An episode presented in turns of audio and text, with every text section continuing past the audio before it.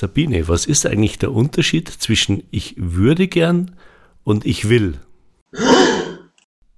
Ich würde gern ist eine Einladung an Ausreden und Gründe, etwas nicht zu tun.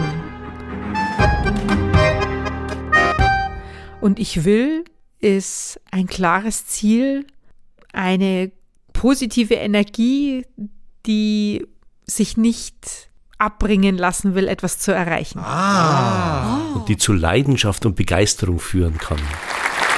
Wenn man sich Ziele setzt und wirklich den Wunsch hat, das zu erreichen, dann kann man sehr viel erreichen. Ich glaube, mit Ich möchte gern ist noch keiner zum Tango gekommen. Oder auf jeden Fall nicht dabei geblieben. mit Ich muss schon gleich gar nicht. Also bei mir war es tatsächlich ein Ich möchte gern wie ich zum Tango gekommen bin. Ich möchte gerne auch so tanzen können. Wonderful! Und ein Ich will wurde es erst so nach einem Jahr, als mein erster Tanzpartner aufgehört hat. Da wusste ich, ich will weitermachen. Ich will besser werden. Ich will mir das nicht nehmen lassen.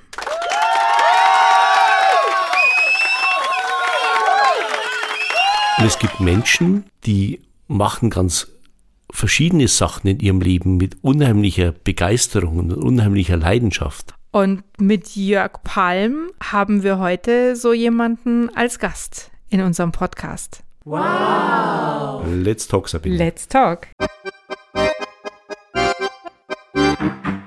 Tango Talk. Der Podcast der Tango-Geschichten. Wir stellen euch Menschen vor, die den Tango auf ganz unterschiedliche Weise lieben und lieben. Tango Talk. Das sind Sabine Holl und Dieter Ringelstetter. Zwei Suchende in Sachen Tango.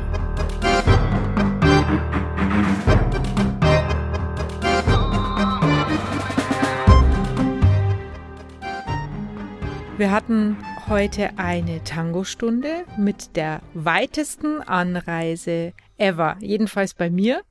Weil du, Dieter, du bist ja schon bis Argentinien geflogen, um eine Tango-Stunde zu bekommen.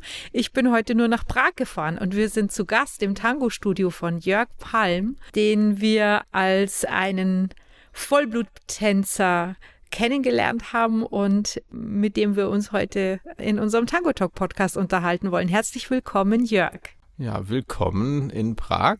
Toll, dass ihr dieses kleine Studio gefunden habt mit mir drin. Das ist ganz zauberhaft hier in einem sonnigen Hinterhof. Ich saß vorher eine halbe Stunde draußen in der Sonne und hell lichtdurchflutet. Ein wunderbarer Ort zum Tango tanzen und Tango tanzen lernen. Ja, bis dahin war es ein kleiner Weg. Wie viel Quadratmeter hat es? Das hier? hat hier, also wir sind jetzt circa 10 mal 4, also 40 Quadratmeter Tanzfläche. Es kommt mir größer vor. Genau. Weil es eine hohe, weil die hohen Decken sind hier mit über 3,50 Meter oder so.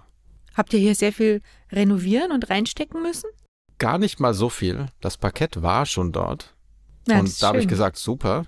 Die einzigen Investitionen, die dann da waren und auch das, weswegen es schwierig war, eigentlich für uns die Entscheidung zu fällen, es zu kaufen. Dieser Raum hatte keine Heizung. Okay. Und ohne Heizung ist natürlich nicht so toll, weil es ein freistehendes Gebäude ist. Und wir hatten Glück, dass wir einen Heizungsbauer hatten, der uns eine Möglichkeit vorgeschlagen hat, wirklich stationär hier Wandheizung einzubauen, die auf Gas laufen. Und das hat funktioniert. Also ein bisschen Schwein muss man haben und auch das Schwein, diesen Raum zu bekommen, weil diese Art von Räumen gibt es so eigentlich quasi gar nicht mehr im Angebot. Entweder hat es jemand gekauft und dann machen die andere Sachen damit. Dann wird mhm. so ein mhm. Raum zum Beispiel so als Mini-Haus verkauft in Prag, weil du hast ja quasi hier keinen Menschen unter dir, neben dir, über dir. Das heißt, du kannst hier eigentlich hm, dich wie in einem kleinen Haus fühlen. Und für ein Tango-Studio sowas zu machen, ist halt eigentlich der Overkill. Weil man könnte ja viel mehr Geld rausholen, wenn man sowas vermieten oder verkaufen würde. Aber na, wir haben die Freiheit für die Kunst jetzt. Sehr schön.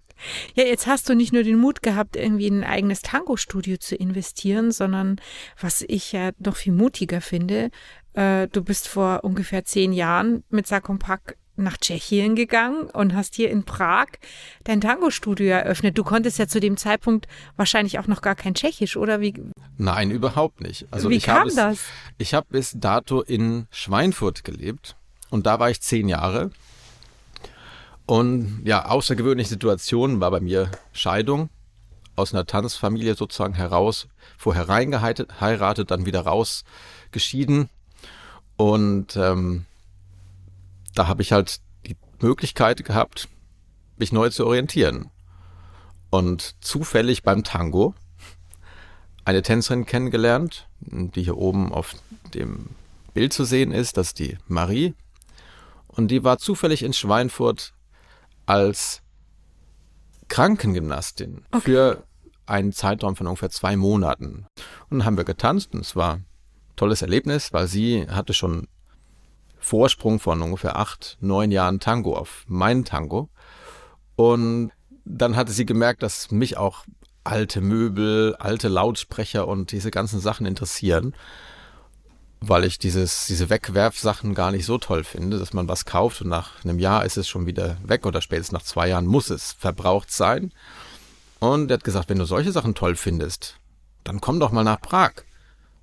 Ich hatte ehrlich gesagt keine Ahnung, wo Prag überhaupt ist. Was? Nein. Okay. Also äh, für mich war alles eigentlich offen. Holland, Belgien, Deutschland, Frankreich, Italien, Spanien. Das war alles so meine Welt. Dann kam Amerika und die Seite. Aber den Ostblock habe ich niemals wirklich bereist. Ich war nur vorher einmal mit der Breakdance Europameisterschaft, einmal in Polen gewesen und dann und dann war das halt für mich die Möglichkeit. Dann bin ich in Prag gewesen, durch die Straßen gelaufen und dann auch dann äh, in der Altstadt und ich, mir stand einfach nur der Mund offen, dass es solche alten Gebäude noch gibt, weil in Deutschland ist im Krieg halt wirklich alles zerstört worden, das meiste. Ja. Ich habe mir immer nur überlegt, wie mag das da drin wohl aussehen? Wer lebt denn dort? Wie fühlt sich's an, in so einer Wohnung zu sitzen und man schaut an die Decke und der, man kann die Glühlampe nicht anfassen. Die ist halt einfach ein paar Meter weg, weil die so hoch hängt. Und es gibt tolle alte Decken mit Stuck und ja. ah, das war für mich das Paradies. Und dann habe ich mir überlegt, ich möchte dann schon mal hier hin und hatte aufgrund meiner Scheidung und Teilhausverkauf ein bisschen, sag ich mal, so ein Ticket in der Hand, wo ich sagen konnte, ich konnte mir die Spinnerei leisten, zu sagen, ich gehe ein Jahr nach Prag und dann schaue ich mal, wie es weitergeht. Schaffe ich es dort zu überleben, kann ich ja da bleiben. Wenn nicht, war die nächste Option, entweder in meine Heimat Aachen zurückzugehen oder nach Berlin oder ich hatte auch Angebote aus Hamburg oder anderen Städten als Tanzlehrer dorthin zu gehen. Aber ich wollte erstmal schauen, ob ich das selber schaffe, bevor jemand anders wieder für mich die Arbeit produziert. Ja. Und dann bin ich dann hergekommen. Du hast schon das Stichwort Breakdance gebracht und so hat ja deine Tanzgeschichte begonnen. Vielleicht magst du uns darüber ein bisschen was erzählen. Ja, vor dem Breakdance gab es sogar noch Standardtanz. Also ich habe so immer zehn Jahre etwas bis zum Extrem getrieben. Also Standardtanzen war eigentlich so mein Anfang und Hip-Hop ein bisschen. Und dann kam Breakdance erst äh, in, da war ich 26, kam, habe ich erst damit angefangen.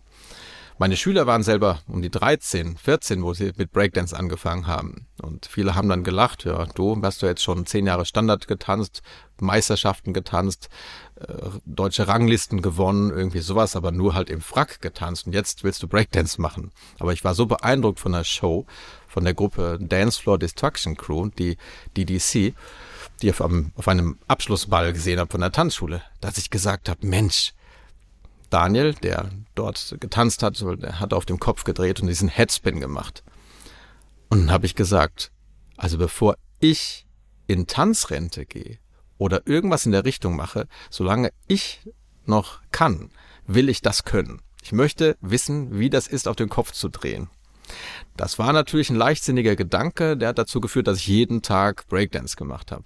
Jeden Tag Kopfstand geübt. Ich war eine Null in Akrobatik, ich bin also immer umgefallen auf dem Kopf. Ich musste einen Kopfstand machen an der Wand. Und selbst dabei bin ich umgefallen. Und nach ein paar Jahren konnte ich natürlich auch freihändig Headspins drehen. Und habe dann auch mit dieser Gruppe auch Meisterschaften getanzt und wir sind dann 2007 Tanzschulweltmeister geworden. Wie lange dauert das vom ich kann keinen Kopfstand freihändig bis äh, ich kann Headspins drehen? Ja, also ich hatte gedacht, das macht man so in, ich habe mir ein Jahr gegeben, habe ich gesagt, dann schaffe ich das schon. Nach einem Jahr konnte ich fünf Drehungen machen, aber nur mit Händen immer weiter gehen. Also es war sozusagen wie so ein Gehen, das konnte also nicht freihändig. Aha. Fünf Drehungen ungefähr, sechs Drehungen, aber es war noch lange nicht schnell genug. Und dann nach zwei Jahren konnte ich ungefähr fünf freihändige Drehungen. Boah, so lange. Und dann, ja, nach so drei, vier Jahren konnte ich dann auch 10, 15. Maximum waren bei mir nachher, glaube ich, 20, manchmal 25. Das war das Maximum an freien Drehungen. Weil man muss erstmal so viel Schwung holen, dass man nachher, wenn alle Arme, Beine gestreckt sind, mir ganz langsam zum Körper holt, das ausgleicht, dass man abbremst mit dem Kopf oder mit der Mütze oder was man auch immer trägt oder ein Helm. Das heißt, das kennt man auch, wenn man manchmal auf dem Bürosessel sitzt und sich dreht und dann mal die Beine ranzieht oder die Arme, dann wird man schneller. Und genau das macht man beim Breakdance auch, während man auf dem Kopf dreht, sich dann selber beschleunigen, damit man eben nicht aufhört zu drehen. Ja, und das dauert schon, also im Jahresbereich. Man kann das also nicht innerhalb von ein paar Wochen machen. Obwohl der Daniel, der das mir auch gezeigt hat und mein Vorbild war am Anfang, der hat das gesagt, er hätte es in einem Monat geschafft. Aber er war auch schon Akrobat und hat äh, Saltos geturnt etc. Aber der hat das dann also wirklich sehr schnell gelernt. Aber die meisten Leute brauchen Jahre dazu. Was dauert da so lange, dass man eine spezielle Muskulatur im Nacken ausbildet dafür oder die Koordination, das Gleichgewicht? Was dauert da so lange? Ich würde mal sagen, es steht ja die Welt wirklich Kopf dann. Ja. Und wenn man, es gibt so Fahrräder, bei denen man zum Beispiel drauf sitzt, man lenkt nach rechts, aber das Rad dreht nach links. Aha. Es gibt solche Sachen, wo man wirklich dann den, das Gehirn ein bisschen mh, hm, austrickst beziehungsweise fordert. Es gibt also wirklich so Räder, die sind so gebaut. Das habe ich mal probiert und genauso ungefähr fühlt sich das an, wenn man auf dem Kopf versucht zu drehen, weil es ist alles andersrum und auch die Drehung. Man macht eine Drehung und bei dieser Drehung reicht schon ein bisschen Kippung in irgendeine Richtung und man fällt halt einfach um. Bis man dann sich mit mehreren Umgreifen so schnell dreht, dass man wie bei einem Kreisel sich selbst erhält, also dass diese, diese Selbststabilisation stattfindet, muss ja. man eine Geschwind bestimmte Geschwindigkeit haben. Und die Halsmuskulatur äh, und das Ausgleichen, dass man das macht, das, das ist auch eine Sache, die dauert Zeit. Ja, also, dass wir haben nachher auch versucht, nachher nur auf den Kopf zu balancieren, ohne zu drehen. So eins, zwei, drei, vier Sekunden. Es gibt ein paar Leute auf dieser Welt, die können das Minuten. Also die können nur auf dem Kopf balancieren, ohne jegliche Drehung. Ich kann das auf der Hand, kann das immer noch. Aber das sind halt Sachen, da muss der Körper sich wirklich dran gewöhnen. Das dauert. Ich meine, ein Kind, das laufen lernt, fällt auch erstmal ein, zwei Jahre hin. Genauso ist es auf dem Kopf oder auf den Händen. Ja, du hast es ja dir trotz deines späten Starts immer noch so gut drauf geschafft, dass du Weltmeister geworden bist in ja, dieser. Ohne meine Crew hätte ich das niemals alleine geschafft. Aber es war halt so, dass jeder eine Spezialität hatte und konnte diese ausleben dort. Meine Spezialität war auf der Hand zu drehen und gleichzeitig in der Seitlage zu sein. Also, dass man halt so den ganzen Körper auf der rechten Hand so halt balanciert, während man dreht, so kreiselt. Und ein anderer hatte seinen Headspin, wieder ein anderer hatte wieder andere Moves und so hatten wir eigentlich eine ganz gute Truppe zusammen. Und was unser Vorteil war, wir haben durch die Tanzschulshows eine Wahnsinnserfahrung schon gehabt in Shows tanzen. Und wir haben halt dann auf der deutschen Meisterschaft die Leute wirklich überrascht, weil wir haben halt auch immer Ideen gehabt. Und das war so immer ein langer Prozess, ja, und mit Kostümen und mit einem Zelt und mit Leuten auf dem Kopf drehen. Also ein Mensch auf dem Kopf eines anderen. mit dem Bauch dann aber so. Das muss man sich wie ein T vorstellen. Und der andere schwebt dann sozusagen auf seinem Kopf. Dementsprechend haben wir dann eine Show gehabt, die echt super gut ankam, sind bei der ersten deutschen Meisterschaft dann gegen eine andere Breakdance-Gruppe, die wirklich auch besser war, haben wir verloren, das war das zweite geworden, aber die ersten beiden mh, mm, konnten halt zur Weltmeisterschaft und dann haben wir noch zwei unserer besten Schüler mit reingenommen, weil wir waren nur vier. Und dann, und wir durften sieben sein, haben dann noch zwei dazugenommen, haben mit zwei unseren Schülern mit, äh, die mitgenommen und der Jüngste war jetzt, glaube ich, 14 oder 15, glaube 15 war er auf der Weltmeisterschaft. Er war der Jüngste und ich war der Älteste mit, glaube ich, 31 oder so. Ja, und dann haben wir das dann mit ein bisschen Glück auch, ich glaube auch mit Sympathie auch gewonnen. Und das fand ich auch okay. Also was mich interessieren würde, ist, wie war dein erster Kontakt mit Tanzen? Also wie bist du eigentlich grundsätzlich zum Tanzen gekommen und ab wann hast du damit deinen Lebensunterhalt verdienen können? Also der erste Kontakt mit Tanzen war eigentlich so, dass ich Musik gehört habe und irgendwie einen Drang verspürt habe, mich zu bewegen, auch als Kind. Also ich habe mich dann einfach bewegt. Ja. Drei oder vier. Ja, wahrscheinlich. okay. Aber es gab halt bei uns nicht irgendwelche Tanzkurse oder ähnliches. Das heißt, mhm. ich habe dann irgendwann auch mit zehn, elf, zwölf dann einfach zu Hause Musik angemacht, die in den Charts liefen, einfach selber dann dazu getanzt und Zimmer zugemacht, vorm Spiegel einfach rumgehoppelt. Also einfach autodidaktisch mich da bewegt. Und dann gab es so die ersten Schülerpartys, wo sich halt so wie so eine Mini-Disco, wo es ohne Alkohol einfach dann die Schüler treffen bei irgendjemandem zu Hause. Dann kam noch ein Freund dazu, dann haben wir dann nachher auf den Partys immer zu Hip-Hop-Musik getanzt, weil das unsere Musik war, die wir toll fanden. Und später kam MTV mit den ganzen Musikvideos, da konnte man sich was abschauen, aber vorher war da nichts. Und dann haben wir mal gesagt, ja, wir wollen wissen, wie es richtig geht, sind zu einer Tanzschule gefahren und haben uns dann so eine Hip-Hop-Stunde angeschaut und haben gesagt, nee, das können wir, es ist ja easy, das können wir alles, das ist ja nichts für uns. Und dann kam irgendwann die Zeit der typischen Tanzschulkurse, so mit 15. Und dann, no, dann ging es dann los mit Schülerkursen. Dann haben wir unsere ganze Schulklassen mitgenommen. Und da hatte ich dann auch gedacht, Mensch, ich würde gerne das, was er macht, auch machen. Ich möchte gern besser sein als er. Ich hatte so ein bisschen so ein bisschen Wettkampfgedanken bei dem Ganzen. Weiß auch nicht warum. Ja, ein paar Jahre später war ich ja noch besser als der Lehrer dort und habe Wettkämpfe getanzt und mit 19 habe ich meine ersten Privatstunden Gruppen unterrichtet in Standardtänzen, habe auch dann Tanzlehrerausbildung gemacht, beziehungsweise Tanzsporttrainerausbildung zuerst und dann später auch Tanzlehrerausbildung und so weiter. Meine, für meine Eltern musste ich noch richtiges Handwerk lernen, damit sie zufrieden sind. Das war dann eine Elektronikerausbildung, die ich gemacht habe. Die haben dich ja ein bisschen, bisschen äh, an der Nase rumgeführt, wie du erzählt hast. Ne? Zuerst ja. war die Bedingung, du musst dein Abi machen und dann wurde noch eine zweite Bedingung nachgeschoben. Irgendwie erstmal was Solides lernen, Junge. Ja. Ich hatte zuerst den Sinn nicht gesehen, das Abitur zu machen, wenn ich danach eh nicht studieren gehe, weil mir klar war, was ich wollte. Mir war klar, dass ich tanzen wollte. Und mit 18 war halt so, es kam halt eine schwere Erkrankung bei mir dazwischen, dass ich das Abitur wiederholen musste, beziehungsweise ähm, die zwölfte Klasse mal wiederholen musste. Und von da an war mir es wirklich klar. Mhm. Und das war auch vielleicht eine Hilfe. Also ich war halt sehr schwer krank, also mit Lymphdrüsenkrebs im Krankenhaus und habe dort Chemotherapien gemacht. Und habe mir zuerst wollte ich, eigentlich wollte ich irgendwas in der Bank machen. Ich wollte mir vorgestellt, Bankdirektor, irgendwas in der Richtung fände ich toll. ja. Und war halt irgendwo, das war so meine Richtung, die mich interessiert hätte, so mit Geld umgehen. Und die Erkrankung hat dazu geführt, dass mir das gar nicht mehr wichtig war. Mhm. Weil mir klar war, wie schnell es vorbei sein kann. Und das mit 18 ist eigentlich super. Also wenn einem das passieren kann, mit 18 man wirklich aufwacht und überlegt, Mensch, was willst du wirklich? Ja. Und dann war mir klar, dass ich tanzen wollte. War natürlich nicht so gut für meine Lehrer, weil die waren damit konfrontiert, weil es war mir klar. Ich gesagt, ja, denen gesagt, ich habe jetzt Meisterschaften bald, ich mache jetzt bis zum Ende des Halbjahres keine Hausaufgaben, habe ich dem gesagt. mein, beim Physiklehrer. Ich war in Physik-Leistungskurs und war aber auch der Beste in der Gruppe. Also Einserkandidat dort so. Und habe ihm gesagt, ich weiß, ich krieg dann eine 6 im, in der sonstigen Mitarbeit, SOMI-Note. Und ich mache dann eine 1 oder 2 minimal in der schriftlichen Note, macht im Schnitt eine 3, war mir in Ordnung.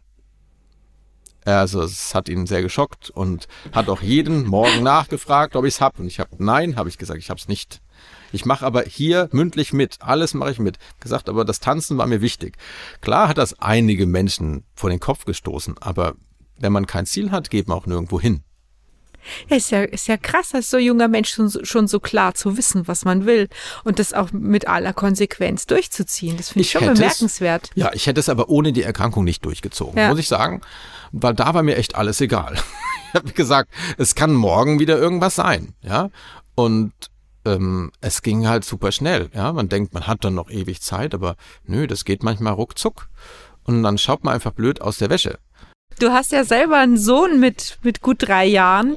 Wenn der jetzt in zwei, drei Jahren anfängt, dir zu erzählen, dass er Tänzer werden will, würdest du anders mit ihm umgehen oder würdest du auch wenigstens auf ein Abitur dringen? Ich glaube, äh, ich würde ihm sagen, mach was du willst. Ich erlaube meinem Sohn eigentlich alles und meine leider Ex-Frau erlaubt nicht so viel. Somit denke ich mal, kriegt er zwei Seiten zu sehen.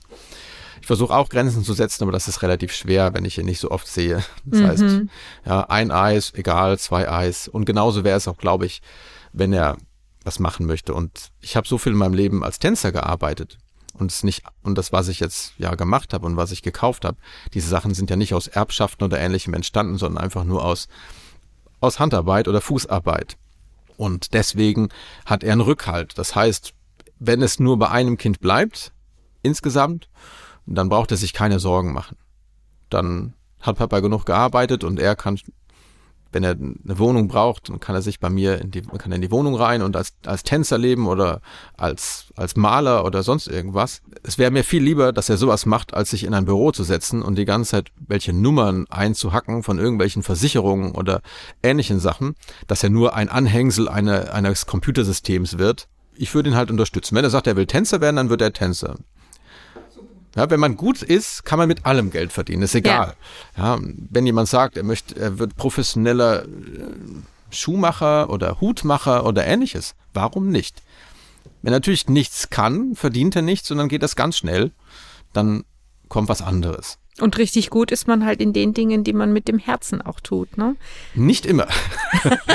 Manche Leute, die sind, die, die machen irgendwas mit Herzen wirklich gern, aber manchmal erlaubt es vielleicht, das Talent ist eine Sache. Tanzen ist viel mit Fleißarbeit, aber auch mit Charakter. Also ob man eine Sache lernen kann, hat nicht nur damit zu tun, ob man talentiert genug ist, sondern auch, es ist eine Charaktersache. Okay. Ja. Was, was für einen Charakter braucht man, um Tango zu tanzen? Das ist schwer zu sagen. Also grundsätzlich, um irgendwas zu lernen, braucht man eine Mischung aus Neugier, dass man was wissen will. Es gibt Leute, die stellen sich hin und wollen einfach, dass der andere einem alles sagt. Aber möchte auch irgendwo, dass jemand von innen heraus was wissen will, weil es hat sich noch nie, ein Tänzer ist noch nie gut geworden durch einen guten Lehrer, sondern äh, die Schüler machen sich selber gut. Also gut, natürlich mit Hilfe von einem guten Lehrer oder guten Informationen geht's vielleicht schneller. Aber es ist immer sowas wie eine Flamme, die in irgendeinem Menschen brennt und die bringt einen vorwärts, wie so ein Turbo. Ja, also wenn man, man so Neugier, Durchhaltevermögen und dass man konstant weitermacht. Also jemand, der zum Beispiel sagt, ach, heute mache ich mal zwei Stunden Tango und dann kommt man in zwei Wochen wieder. Also diese mechanischen Sachen zu lernen, braucht einfach immer wieder Wiederholung und je kürzer die Abstände sind zwischen den Wiederholungen, desto besser. Und natürlich, dass man auch eine gewisse Art von Frustrationstoleranz hat. Den braucht man beim Tango absolut. Weil, wenn ich das gewusst hätte vorher, wie schwer das ist, um das zu erreichen, was ich erreichen wollte, von der, von der Fertigkeit, von dem, wie sich's anfühlt, uh, dann hätte ich vielleicht zweimal überlegt. Ich habe gedacht, das geht recht schnell. Habe zu meinem ersten Lehrer gesagt, als er mich gefragt hat, wie lange wird das wohl dauern? Das war in Berlin. Bis ich dann gut genug bin, habe ich gesagt, das waren meine ersten Privatstunden, habe ich gesagt, ich brauche so ungefähr sieben, acht Jahre und dann bin ich gut. Da hat er gesagt, wie? Was? Er hat gesagt, ja, das ist bei mir immer so. Ich, ich muss das nur machen. Also, aha, okay. Und ja, und dann. Jetzt habe ich das durchgezogen bis zum Ende und meistens auch nur eine Sache gemacht. Das ist auch eine wichtige Sache. Manche Leute mhm. fokussieren sich nicht. Die machen halt fünf Tänze gleichzeitig, zehn Tänze Sie gehen samstags gehen sie Salsa tanzen, montags ist es äh, Swing, dienstags ist Tango und eigentlich können sie nachher gar nichts. Ja. Also gar nichts richtig. Genauso wie man zu viele Frauen hat. Wenn man drei verschiedene Frauen hat, man lässt sich auf keine richtig ein, lernt man auch keine richtig kennen. Und das Glück, das man erfährt, ist auch eigentlich nur klein. Das, das ist absolut so. Möchte ich so sacken lassen. Finde ich ganz, ganz toll, was du gesagt hast. Ja, Finde ich mhm. super. Wir hatten einen Interviewpartner im Tango Talk, mhm. der Standard-Tanzlehrer ist und der uns angeschrieben hat, weil er sich gewundert hat, wie begeistert unsere Gesprächspartner immer über den Tango Argentino sprechen und er in seiner Lehrerpraxis niemanden hat, der so begeistert über die Standardtänze spricht. Also der Punkt war eben, dass wir auch gesagt haben, vielleicht liegt es einfach auch an der Fokussierung. Wenn ich, wenn ich meine ganze Tanzleidenschaft in den Tango äh, Argentino stecke und hier versuche irgendwie besser zu werden und mich weiterzuentwickeln, ist das ja ganz was anderes, wie wenn ich zehn Standardtänze lerne. Und ich hatte nach der Tanzschule das Gefühl, ich kann jetzt ich habe jetzt in zehn Tänze reingeschnuppert, kann aber keinen davon. Natürlich, das ist, das ist einfach so. Das ja. ist aber auch so gewollt weil man bei einem Ball ja mit ganz verschiedenen Musikrichtungen zurechtkommt. Das ist ja so Tradition. Obwohl es zum Beispiel ja auch in Bayern gibt es ja auch diesen Plantanz, wo die Leute am Dorfplatz stehen und da gibt's so diese typischen Dreher und äh, diese ganzen Volkstänze. Volkstänze. Da ja. tanzt man auch nur ein, zwei Tänze und die sind relativ einfach strukturiert, alle wissen ungefähr, wie es geht und dann kann man auch betrunken tanzen und alle sind glücklich. Und bei den bei den, bei den Bällen, ob das jetzt Schulabschlussbälle sind, dann gibt's dann den klassischen Wiener Walzer, Langsamwalzer, Cha-Cha-Cha, Rumba, Jive, so viele Sachen. Und wir haben dann auch in Schweinfurt dann auch angefangen, diese Tänze zu reduzieren, weil es einfach viel zu viel verschiedene Tänze sind und man tanzt nachher nur in jedem Tanz einen Grundschritt. Und erfüllend ist es natürlich am Anfang überhaupt nicht. Ja. Und im Tango, gut, gibt's ja auch drei Tänze. Tango, Walz und Milonga. Das sind wenigstens drei. Aber in Standardtanz oder im Tanzkurs lernt man normalerweise ungefähr fünf bis acht, manchmal sogar zehn Tänze. Das ist einfach viel zu viel. Das ist aber bei Tango ist es natürlich ein riesengroßer Unterschied zwischen den Standardtänzen, weil die Standardtänze sind ja auch, wenn man das so sieht, die Leute tanzen auf Abstand zusammen.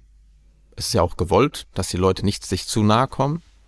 Die Töchter von den besorgten Müttern. Die sollen natürlich nicht zu nah den Jungs kommen, also tanzt man schön auf Abstand. Und in Tschechien sogar ist es üblich, dass die Jungs mit weißen Handschuhen tanzen. Was? Ja. Dass sie keine Fingerabdrücke hinterlassen auf den Mädchen. Dass die die Kleider nicht schmutzig machen, dass die keine Schweißhände haben, etc. Das war für mich also eine Wahnsinns äh, ulkige Sache, weil ja. in Deutschland das zu verkaufen, da hätten die gesagt, ich soll jetzt noch Handschuhe anziehen, wo sind wir, in welchem Jahrhundert leben wir? Aber das ist dort üblich. Und die Sache, weswegen Tango vielleicht auch so tiefgehend ist, ist eine Sache, dass man eine Umarmung hat. Diese Umarmung ist was anderes als im Standardtanzen. Selbst wenn man im Standard mit Körperkontakt tanzt, also bei den Wettkämpfen, die ich ja früher auch getanzt habe, da hat man ja einen Körperkontakt bis zum bis zu einem Brustkorb ungefähr. Und ab da streckt man sich nur noch voneinander weg, um die Frau zu präsentieren und ein möglichst größeres Bild zu machen. Das ist ja nur daher gekommen, weil man irgendwann Wettkämpfe veranstaltet hat. Wer ist der beste Tänzer? Wenn jemand jetzt einfach nur gerade gestanden hat und hat einfach Schritte getanzt und jemand anders hat auf einmal sich gestreckt und einfach mehr gemacht, also den Körper mehr benutzt, es wurde dann immer mehr, mehr, mehr, bis es dann sehr künstlich geworden ist und auch ähm, es ging mehr um die Präsentation, um ein Bild zu schaffen. Im Tango geht es ja was ganz anderes. Es geht ja nicht darum, ob man jetzt gerade super toll aussieht. Wenn man die Augen schließt und sich umarmt, ist es wichtig, wie sich etwas anfühlt. Ja. Auf einmal fühlt sich das total gut an. Macht man die Augen auf und schaut der Frau in die Augen und denkt, hm, interessant. Ich würde vielleicht diesen Menschen in der Bar niemals ansprechen aber auf der Tanzfläche ist man auf einmal eine Einheit und es fühlt sich toll an. Und das sind also Sachen, die kann man ganz einfach ausprobieren. Die sind eigentlich nicht mal mit dem Tango, ist nicht mal wichtig, dass man Tango macht. Nicht mal Tango-Musik ist dann wichtig. Ich habe ein Experiment gemacht in einem Kurs und habe überlegt, was ist die Essenz eigentlich, warum das so tief geht. Dann habe ich dann Paare einfach gesagt, ihr dürft jetzt keine Schritte tanzen. Ich mache Musik an. Ihr umarmt euch mit beiden Armen komplett, so weit wie es geht, also komplett rum und auch Wange an Wange so richtig eng zusammen. Und ihr durft ein Lied lang nur stehen. Am Anfang war das wirklich so. Mit Spannung. Auf einmal sah man, dass eine Hand ein bisschen weiter rumging, eine andere Hand ein bisschen weiter. Auf einmal entspannten sich die Leute. Vor, bevor wir das gemacht haben, haben die Leute Ganchos getanzt, Voleos, die wildesten Kombinationen. Und es war eine richtig wilde Stimmung, sehr mhm. wie wie eine jugendlichen Schülerklasse, wo alles laut und wild ist. Dann habe ich die dann einen Tanz lang nur umarmen lassen. Die durften sich von einem Fuß auf den anderen bewegen, aber keine Schritte machen, sich also nicht vom Fleck bewegen. Und man sah dann, wie die auf einmal sich immer näher gekommen sind. Als das Musikstück vorbei war, sah man, konnte ich sehen, auch den Gesichtsausdruck, dass da was passiert war. Und wenn man sich mal anschaut, wie Menschen miteinander umgehen, also selbst Liebespaare, wie oft halten die sich drei Minuten am Stück fest? Ja. Ja, und Tango ist natürlich dann wahnsinnig gefährlich auch. Gefährlich. Natürlich. Weil, egal, wenn jetzt Paare auch in den Kurs kommen, die von sich aus Paar schon sind und tanzen dann, habe ich schon oft gesehen, dass Paare beim Tanzen gemerkt haben, dass sie eigentlich gar nicht so toll zueinander passen. Ja. Weil sie vielleicht eine ganz andere Art haben, wie man Probleme löst. Aber so ein Tango fordert immer wieder Problemlösungen.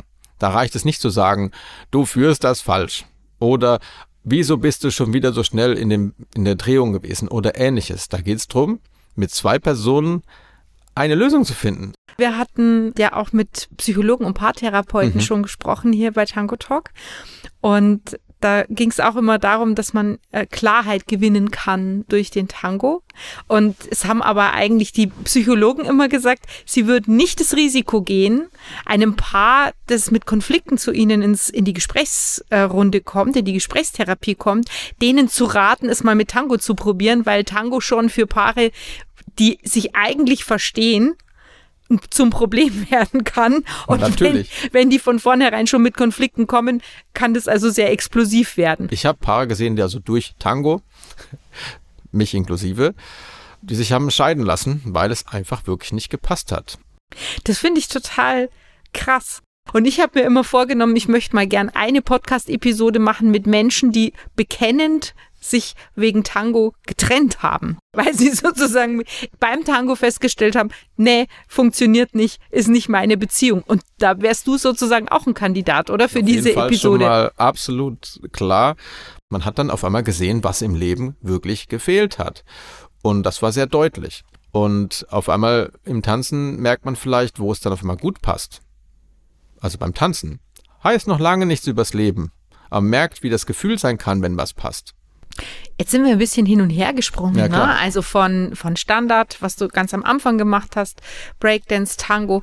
Wie war denn deine erste Begegnung mit dem Tango Argentino? Und ab wann hast du gewusst, Schrecklich. das, das ist es, das will ich machen? Die erste Live-Begegnung mit dem Tango Argentino, muss ich sagen. Es, ich habe mal eine Show gesehen auf einer DVD, glaube ich, war das, die meine Ex-Schwiegereltern mal im, auf dem Fernseher gezeigt haben. Und da sah ich eine Tango-Show. Und da meine ich so, wow, das ist natürlich extrem. Das ist Tango. Und was wir in Standardtanz tanzen, ist ja eigentlich völliger Käse dagegen. Kalter Kaffee. Ja. Kalter Kaffee. Und dann habe ich das aber nicht weiter verfolgt. Dann war ich mit Breakdance auf dem Eurodance Festival. Und da gab es dann abends Tanzen in verschiedensten Räumen. Da gab es eine, eine Milonga-Tanzfläche, es gab eine Salsa-Tanzfläche etc. Und dann kam die erste richtige Begegnung. Also ich bin mal dann in einen Kurs reingestolpert, weil ich habe gesagt, ich möchte mal alle Tanzflächen sehen. Und habe ich die Leute tanzen sehen, die Musik gehört und es war so eine bedrückte Atmosphäre, wo ich gesagt habe, Mensch, die Leute, die gehen zum Lachen in den Keller. Also das ist ja unglaublich, wie ernsthaft sie reinschauen, wie das Gesicht fast manchmal schmerzverzerrt. Und ich habe überlegt, was ist das? Ich habe gesagt, das ist irgendwie zu heavy, diese Atmosphäre. Und dann bin ich dann abends dann zur Salsa-Tanzfläche Party und tausend Drehungen getanzt und Spaß gehabt. Danach wieder kurz mal zum Tango reingeschaut. Uh, das war heftig. Und das hat mir also in dem Moment gar nicht mit meiner Person resoniert. In dem Moment, wo die Scheidung dann da war und eine Trauer über die ganze Beziehung, das alles, was aufgebaut wurde, auf einmal weg war, diese ganze, muss ich sagen, es war wirklich eine traurige Zeit da hat auf einmal Tango, die ganze Musik hat, hat sozusagen alles in mir aufgewühlt. Das war wirklich sowas wie eine Energie, die musste in Bewegung umgesetzt werden. Und da auf dem Moment habe ich den Tango erstmal verstanden. Ja. Du hast ja jetzt alle zehn Jahre eine neue, eine ganz andere Art von Tanz gemacht. Ne? Mhm. Also zehn Jahre Standard, zehn Jahre Breakdance, Breakdance, ja. und jetzt zehn Jahre Tango. Was kommt denn in, in der vierten Dekade? Bleibt es bei Tango oder Ja. gibt es irgendwie etwas, was dich noch reizen würde, was du dir noch vorstellen kannst? Wie geht's weiter? Weißt du, ich habe jetzt ja so viele Tanzarten gemacht, dass für mich eine neue Tanzart gar keine neue Erhellung bringen würde. Das habe ich irgendwann gemerkt. Ich habe noch mal ein bisschen West Coast Swing probiert, ein bisschen Zouk und andere Sachen. Aber irgendwie war für mich der Tango so viel Freiheit, das ist für andere Leute nicht verständlich, weil für die ist Tango so technisch und so viele Sachen muss man können, dass es für die eine Limitierung eigentlich ist, diese Technik zu können. Aber für mich war Tango der freieste Tanz überhaupt. Und da kann ich immer noch kreativ werden, habe Sachen gemacht wie, jetzt haben wir letztes Jahr Ochos getanzt, die man normal, normal Ocho kennt ja jeder, aber die Ochos mal aus der Balance rauszutanzen als Colgadas zum Beispiel, dass man mhm. rausgeht, dass die Frau sozusagen sich über den normalen Ocho hinaus wegbewegt, sodass sie sozusagen in der Luft irgendwo hängt, gehalten wird, gedreht und wieder Möglichkeiten gibt. Das ist einfach toll. Ich entdecke immer noch was.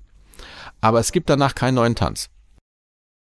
Aber mit äh, drei, nee, warte, mit 42, glaube ich, habe ich angefangen, Klavier zu spielen. Und das, was ich geschafft habe, bin ich schon relativ stolz drauf, weil ich glaube, das ist quasi, das war abartig, was ich gemacht habe. Aber es hat auch zu meiner zweiten Scheidung geführt. Da kann man mal sehen, wie wenig manche Beziehungen aushalten. Ja, das, das ist definitiv, ja. Ja, ich habe dann zum Teil nachts gespielt, bis ich dann auf dem Kopf mit, mit dem Kopf auf der Tastatur irgendwie liegen geblieben bin. Oh wow. Aber das waren immer so Sachen, ja, immer relativ extrem. Ich wollte es halt wissen, ne? Ja, no limits. Ne? No also limits. Also gehst ja. es einfach an. Es gibt halt Limits schon mal, ne? Aber jetzt mit dem Sohn, der da ist, hat, hat sich das alles relativiert. Und auch die Wichtigkeit, irgendwas zu erreichen, ist gar nicht mehr so da. Ich bin jetzt viel relaxter geworden in der Hinsicht. Ich glaube, Ehrgeiz ist der zweite Vorname von Jörg, aber immer mit Spaß verbunden, das Ganze. Absolut, ne? absolut. Ich habe zu Hause in die Tasten gehämmert wie irre. Ich, ich habe halt Spaß daran. Ne? Das, und das ist, glaube ich, auch das Wichtigste, wenn man irgendwas macht in seinem Leben. Ähm, es gibt Spaß und es gibt Freude. Spaß sollte es nicht machen, Freude sollte es machen. Das ist ein Riesenunterschied. Das strahlst du auch total aus. Und ich denke ja. mir, für jemanden, der so viel auch Leistungsorientierung mitbringt und so viel Fleiß an den Tag legt, ne, um die Dinge wirklich gut zu können, wirkst du unheimlich locker. Mhm. Also für eine Person, die ne, so zielstrebig ist, überhaupt nicht verbissen oder so. Ja, weil äh, muss überlegen, ein Kind, das zum Beispiel Lego spielt, ja. dem musst du nicht sagen, kannst du jetzt jeden Tag eine Stunde Lego spielen. Das macht es einfach. Und ja. warum? Weil es Freude daran Weil es Freude hat. daran hat. Ja. So, und wenn man was findet, wo man Freude hat, dann kann man ja auch mehr Freude haben. Klar kann das manchmal dazu führen, dass man weniger soziale Kontakte hat, weil man halt eben den Kontakt vielleicht einfach nur mit seinem Tanzpartner hat oder mit dem Klavier.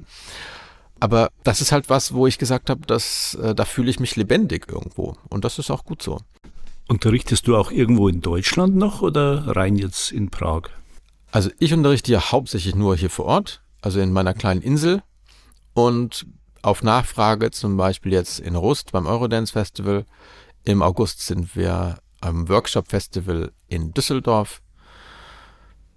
Ansonsten in Deutschland nicht so viel. Wir sind dann noch mal in drei Wochen oder vier Wochen in Graz unterrichten wir in, einer, in einer Tango-Schule. Und ja, in Tschechien natürlich. Aber für mich ist es nicht so wichtig, da durch die Gegend zu reisen weil irgendwann ist man nur noch unterwegs und hat gar keine freie Zeit mehr. Mhm. Weil die Wochenenden sind ja eigentlich das, wo man die Zeit hätte. Aber ja, wir haben jetzt bis September schon jeden Monat ein bis zwei Wochenenden, wo wir irgendwo sind. Und das ist schon fast meine Grenze erreicht. Ich wollte eigentlich nur mal eine Sache pro Monat machen. ja, das habe ich mir dann irgendwann selber gesetzt. Ja, es ist ganz wichtig, dass man ein bisschen Ausgleich hat, sonst würde ich völlig irre werden. Wir haben uns heute mal off the records sozusagen kurz drüber unterhalten, dass offensichtlich die Mentalität und auch die Einstellung zum Tango sehr unterschiedlich ist. Ich sage jetzt mal bei einem russischen äh, Tango-Lehrer, mit dem wir demnächst im Tango-Talk sprechen werden, bei einem argentinischen Tango-Tänzer, mit dem wir irgendwie kürzlich gesprochen haben. Stellst du einen Unterschied fest zwischen deinen tschechischen Schülern und deutschen Schülern, die du hast? Sind die angestrengter, sind die lockerer? Kannst du da so Mentalitäten festmachen? Grob gesagt kann ich das nicht wirklich sagen. Es gibt also in jeder Kommunität jemanden zum Beispiel, der wirklich dann von einem Marathon auf den nächsten fährt und dann versucht jedes Wochenende oder einmal, zweimal im Monat, drei Tage am Stück äh, ohne Schlaf oder fast ohne Schlaf durchzutanzen und auch was erreichen wollen. In Tschechien muss man sagen, es geht den Leuten, die wollen was gut können, sie wollen aber auch mit ihren Freunden was machen. Also hier auch so, eine, so ein Kurs. Ich habe Leute, die sind jetzt zum Beispiel mit Unterbrechungen zum Teil schon acht Jahre bei mir in einem Kurs, im Grund, in einem, in einem Intermediate-Kurs. Bei uns gibt es nur Basics und Intermediates. Es gibt gar keinen Advanced, weil ich sage einfach, es ist niemand Advanced. Es sind alle nur Intermediate, ich auch. Deswegen, es gibt diese ganzen Unterscheidungen nicht mehr so, weil das ist ja blöd. Das sagt einer, ich tanze aber schon fünf Jahre oder drei Jahre oder zwei Jahre. Aber diese Sachen, die haben nicht diesen Leistungsdruck. Die mhm. wollen das, die wollen auch eine schöne Zeit haben. Das finde ich auch super. Mit der Pünktlichkeit nehmen sie es auch nicht so genau. Oder jemand, wenn der Kurs um sechs anfängt, heißt nicht, dass um sechs Uhr alle da sind. In Deutschland muss man, wenn um sechs Uhr was anfängt, als Tanzlehrer um halb sechs da sein, weil spätestens um Viertel vor sechs sind alle da und gucken auf die Uhr, wann es wirklich losgeht. Das habe ich so manchmal in der Tanzschule erlebt. Hier ist das so, du kommst um sechs hin und denkst, heute kommt keiner. Es ist kein einziger da. Und auf einmal um Viertel nach sechs hast du fünf, sechs Paare da. Oder acht. Und das ist halt diese, hm, wie soll man sagen, etwas lockere Sache. Und das finde ich in Tschechien sehr, sehr angenehm. Und es gibt Leute, die dann eben beispielsweise, es gibt russische Tänzer, die sagen, ich möchte jetzt wirklich den besten Ocho tanzen oder sie haben irgendwelche Ziele, was sie können möchten. Das ist dann viel mehr Wettkampfgedanke dahinter. Bei den Deutschen kann ich das nicht wirklich so sagen, weil ich noch nicht so viele Deutsche unterrichtet habe. Was ich aber merke, dass in Deutschland viele Menschen das, was sie machen, verstehen wollen. Hilft es im Tango? Ja, ich sag mal, was super hilft, ist, wenn man die andere Seite versteht. Mhm. Es ist auch was von Verstehen. Also wenn ich als Mann eine Ocho tanzen kann, und gut tanzen kann, dann ist auch natürlich die Führung auch viel verständnisvoller für die andere Seite. Ja, es wird niemand einfach nur an der linken Hand ziehen, um den, jemanden zu drehen, sondern ich würde, dann kommt auf jeden Fall das Verständnis für die andere Seite. Also das Verständnis und Verstehen ist eine Grund, ein Grundsatz für eine harmonische Kommunikation auch und auch fürs Tanzen. Das Verstehen ist wichtig. Tja, große Themen. Ja. Fortsetzung folgt, würde ich sagen, auf jeden Fall, Jörg. Es war ein total interessantes Gespräch und sowohl die Tanzstunde müssen wir wiederholen, als auch vielleicht ja, später noch mal auf das eine oder andere Thema zurückkommen und tiefer einsteigen. Ja, wir haben unsere Hausaufgaben bekommen, ne? die müssen wir jetzt üben ja. und würden gerne in zwei Monaten wiederkommen, um dann überprüfen zu lassen, ob wir es irgendwie kapiert haben. Genau, ich habe ja, wir haben ein Video gemacht, vorher, nachher. Ja. Und wenn ihr das durch habt, dann kann man es direkt sehen. Da bin ich sehr gespannt. Ich bin auch gespannt. Ich bin auch gespannt, wie sich entwickelt. Ich freue mich dann immer wie so ein Gärtner, der sieht, wie die Pflanze blüht und dann ist es super. Ja. Danke für, dass ihr, dass ihr hergekommen seid und dass äh, ich auch bei euch hier mit in dem Podcast sein durfte. War uns eine Freude, Jörg. Vielen Dank für deine Zeit und vielen Dank für die Insights, für die, für die tollen Tipps und Anleitungen zum Tango verstehen. Ich übe gerade im Kopf immer noch die Schritte von vorher. die Übungen, also es arbeitet noch. Dann hat es, dann hat es auch Sinn gemacht. Dann war es gut. dann bis bald, Jörg. Vielen bis Dank. Bald. Das war Tango Talk, der Podcast der Tango-Geschichten von Sabine Holl und Dieter Ringelstetter. Wenn ihr mehr von uns hören wollt, abonniert uns. Und besucht uns auf Facebook oder unter www.tango-talk.de.